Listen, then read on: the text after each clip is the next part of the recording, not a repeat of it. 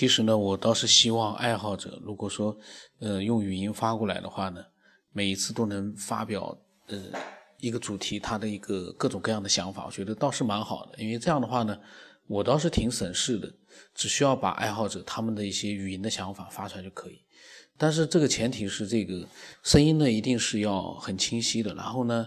呃，也是其他人能够听得懂的，因为有的时候呢，有的爱好者呢，他确实他语音呢里面有一些地方口音，有点是听不大清楚了，然后呢，也有点含糊不清的感觉，这样可能会会让一些人呢就觉得，哎，你干嘛不去转述一下他的那个内容呢？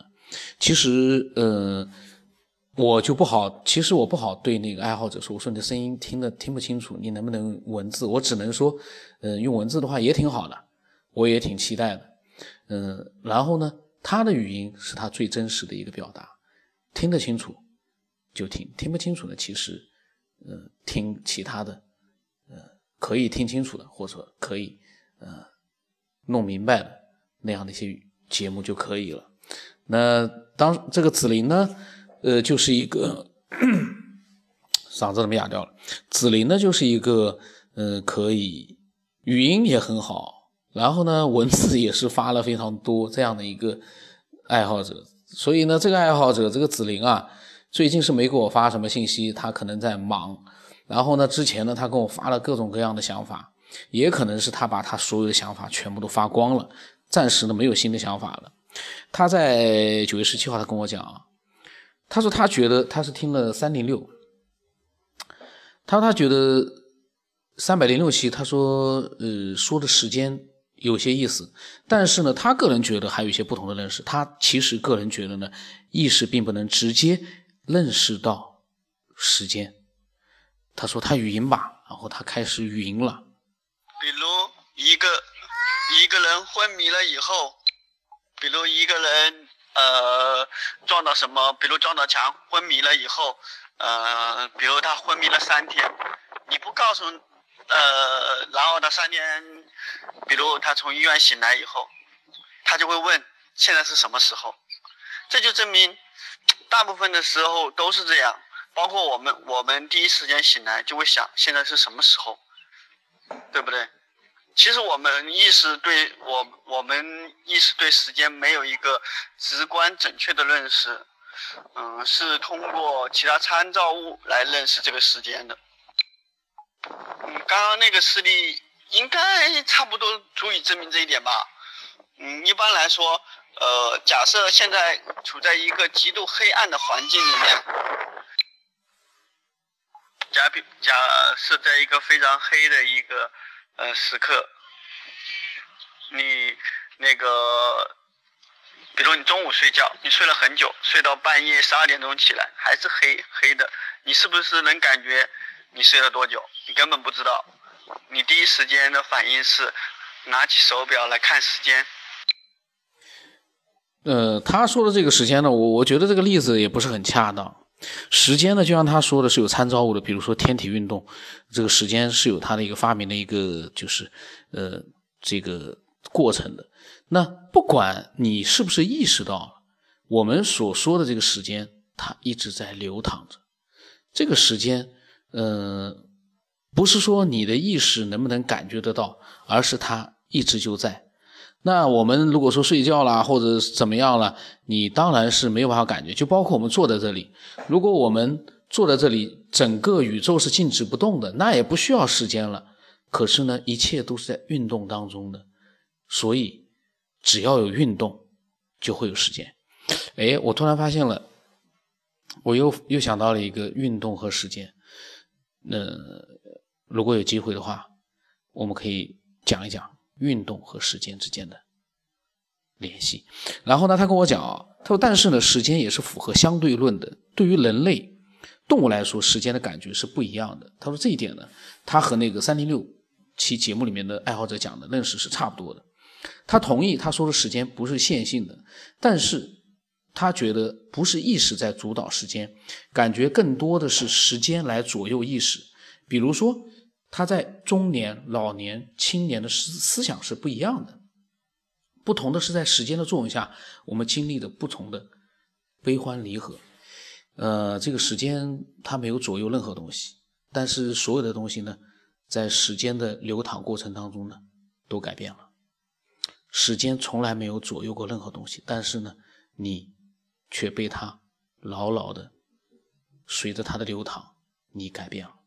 没有人可以去控制时间带来的改变，但是它并不是时间它来控制你。那他说，人的想法和观念都改变了。有一句话叫“落花有意，流水无情”。落花指感情的话呢，时间就是流水，没有感情和意识能够经历住时间的考验。这个的话，他就 天长地久的感情对他来说可能就是不存在了，但是还是存在的，就是多少的问题而已。他说，关键的是看时间长短不同而已。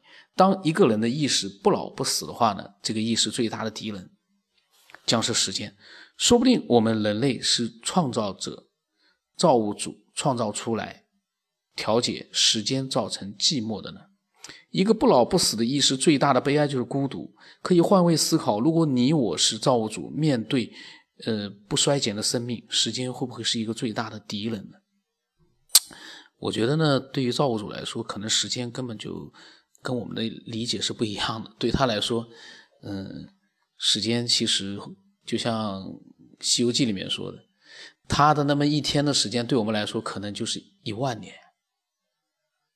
他的一天，所以，嗯，不一样的尺度，没有办法去换位思考。我们和造物主没有办法换位思考，我们都不知道他是谁。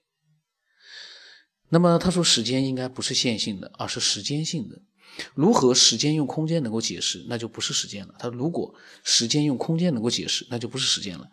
这个子林呢，如果说一个词打错一个字呢，我就就就就一下子就不明白了。他说，时间应该不会是简单的长短高。而应该有时间特有的性质。还有一个怪异的假设：如果宇宙是一个生命体，那将会是一个很有意思的话题。宇宙有生命的话，那它创造生命、毁灭生命，是不是出自于一个本能呢？有一种说明就是人体就是一个小宇宙。有一种说法，他说，既然人体可能是宇宙，那么宇宙为什么就不能是一个人或者是一个神呢？他说这个话题呢，他倒是没有更深入的去构思，因为呃，在节目里面呢，所有的话题都没有人提到这个方面的话题，而他呢，才刚刚有个简单的想法，希望能够丰满这个话题。他说，宇宙的字面解释就是无限的空间和无限的时间。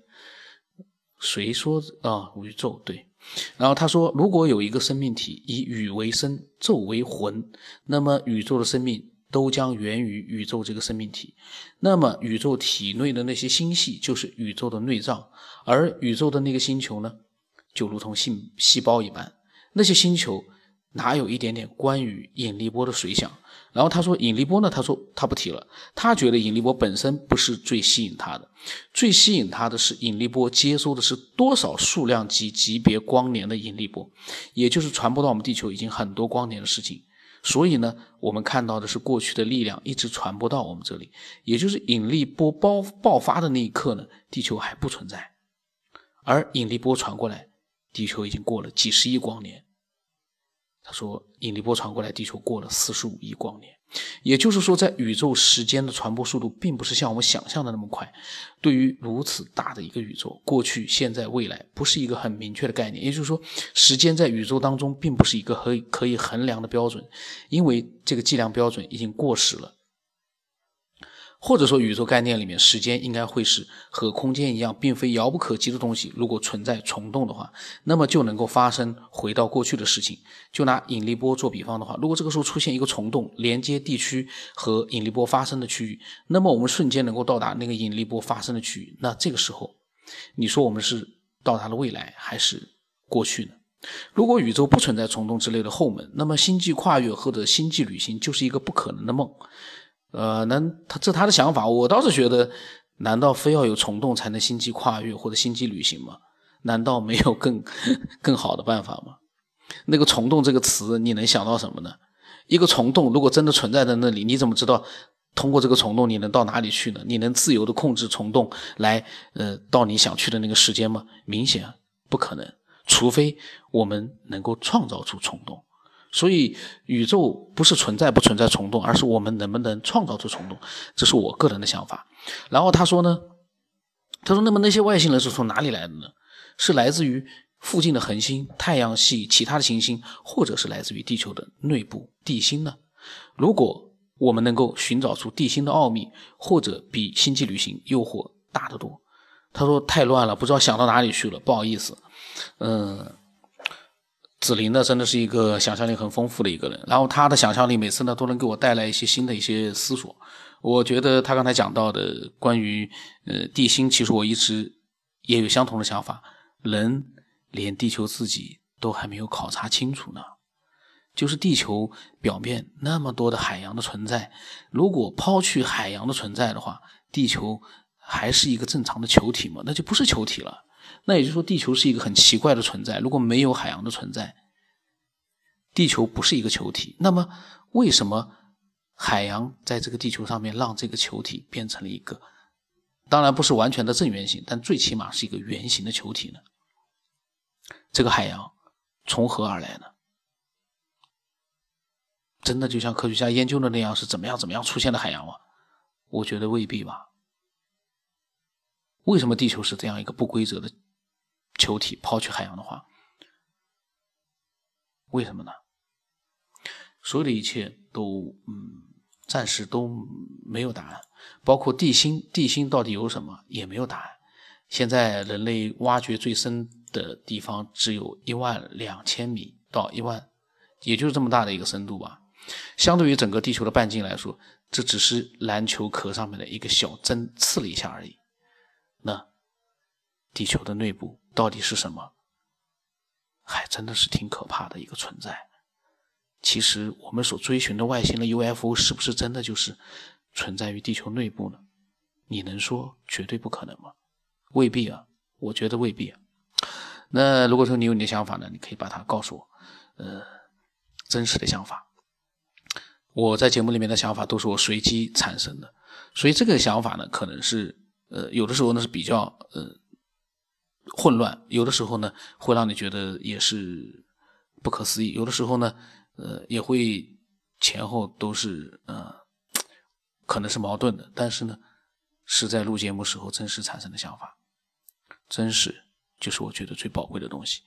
如果说连真实都没有了，那么再完美的东西又有什么意思呢？那我的微信号码是 B 二 Y 送八不让成八。我的微信名字呢是九天以后。我希望，如果你有自己的真实的一些想法经历，你可以添加了告诉我，你可以随时的发给我。呃，其实都不需要太多的寒暄，寒暄了有什么意义？我天天在节目里，呃，你都能听到。呃，跟我寒暄的话，其实有的时候我都觉得，嗯，太刻意了，反而不好。嗯，需要聊天的时候呢，自然而然的他会聊天的；不需要聊天的时候呢。我觉得大家就讲自己的想法就可以了。我这么说的原因是因为总有一些呃一些新的爱好者啊，他没听太多节目，他就来问，呃，你是谁啊？谁啊？你你到底是怎么怎么样啊？怎么样怎么样？都是和节目不搭边的。如果天天都是看到这样的一些呃这种，我就觉得挺费神的。今天就到这里吧。